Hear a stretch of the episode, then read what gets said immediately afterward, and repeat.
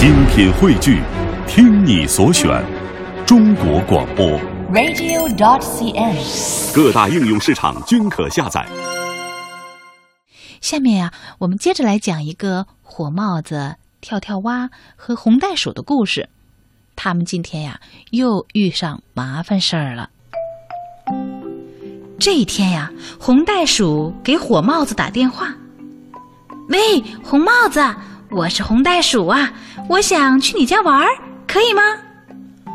火帽子一听啊，可开心了：“好啊，好啊，好啊！跳跳蛙也在这儿呢，我们一起玩吧。”跳跳蛙赶忙拿过电话，他对红袋鼠说：“是啊，是啊，红袋鼠，我很想你，快来吧，不用带礼物，只要给我带一桶冰激凌就可以啦。”红袋鼠本来没有想到要买礼物的，可是这个馋嘴跳跳蛙点名要冰激凌，那还不好意思不买了。没过多大功夫，红袋鼠啊就拿着一大桶冰激凌来到了火帽子家楼下。火帽子住在摩天大厦的第一百零一层。红袋鼠走进了电梯，电梯一层一层的往上升，刚升到第五十层，哎呀，咯噔一声，电梯停了。红袋鼠立刻拨打了呼救电话，寻求帮助。电梯里的人都很着急，有一只长毛狗啊，乱跳乱叫。红袋鼠对它说：“嗯，长毛狗，长毛狗，你呀别叫了，请安静一点吧。我的冰激凌很好吃，给你吃一点吧。”长毛狗一看，呵，真的有自己爱吃的冰激凌，他赶忙接过那桶冰激凌。一口气就吃了半桶冰激凌，这一下他安静了。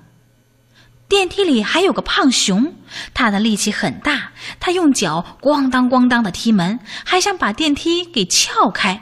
红袋鼠说：“哎，别别别别别，你可千万不要这样啊！要不这样吧，我的冰激凌呀很好吃，给你吃一点吧。”胖熊一口就把剩下的半桶冰激凌给吃了。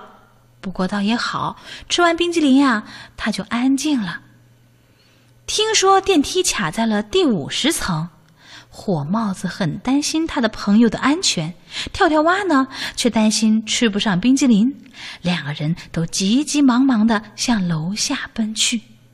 一百层，九十九层，九十八层，九十七层，从火帽子住的第一百零一层到五十层楼梯。要跑多长时间呀？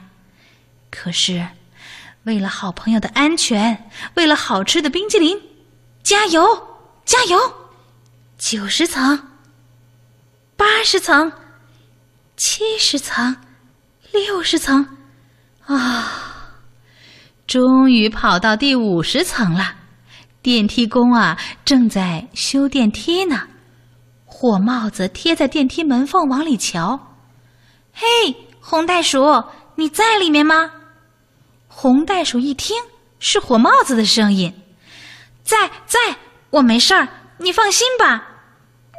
得知好朋友在电梯里很安全，火帽子和跳跳蛙放心了。跳跳蛙问：“嘿，红袋鼠，我要的冰淇淋买了吗？”“呃呃，买了，买了，买了一大桶呢。”过了一会儿啊，电梯修好了，恢复了正常运行。红袋鼠冲出了电梯，和火帽子紧紧拥抱在一起。跳跳蛙呢，一把抢过冰激凌桶，打开盖子一看，啊，怎么怎么是空的？小朋友，冰淇淋桶里为什么没有冰激凌，是空的呢？你知道答案吧？哎呀，刚才你是不是觉得红袋鼠好险呀？为它捏着一把汗呢？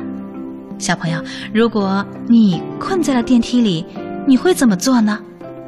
让我来告诉你，遇到电梯出故障的时候啊，你要记住：第一，及时的打电话求救，让工作人员尽快的来修理电梯。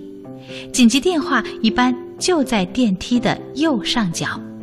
第二，如果在电梯中被困的时间太长，要学会控制情绪，保持体力。